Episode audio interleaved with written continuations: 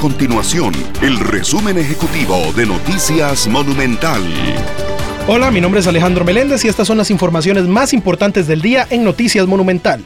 El Ministerio de Salud reportó que en las primeras cinco semanas de este año se registraron 14 casos confirmados por laboratorio de hepatitis tipo A. Sin embargo, aclararon que no existe ningún brote en el país por esta enfermedad.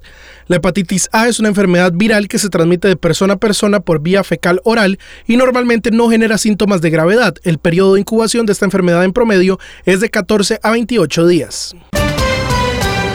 El gobierno firmó este miércoles la ley para eliminar el impuesto a las cervezas importadas. Se trata de un 10% del impuesto de venta que se cobra a las cervezas extranjeras y no a las nacionales. Según los diputados que propusieron la ley, esto reflejaba una desigualdad.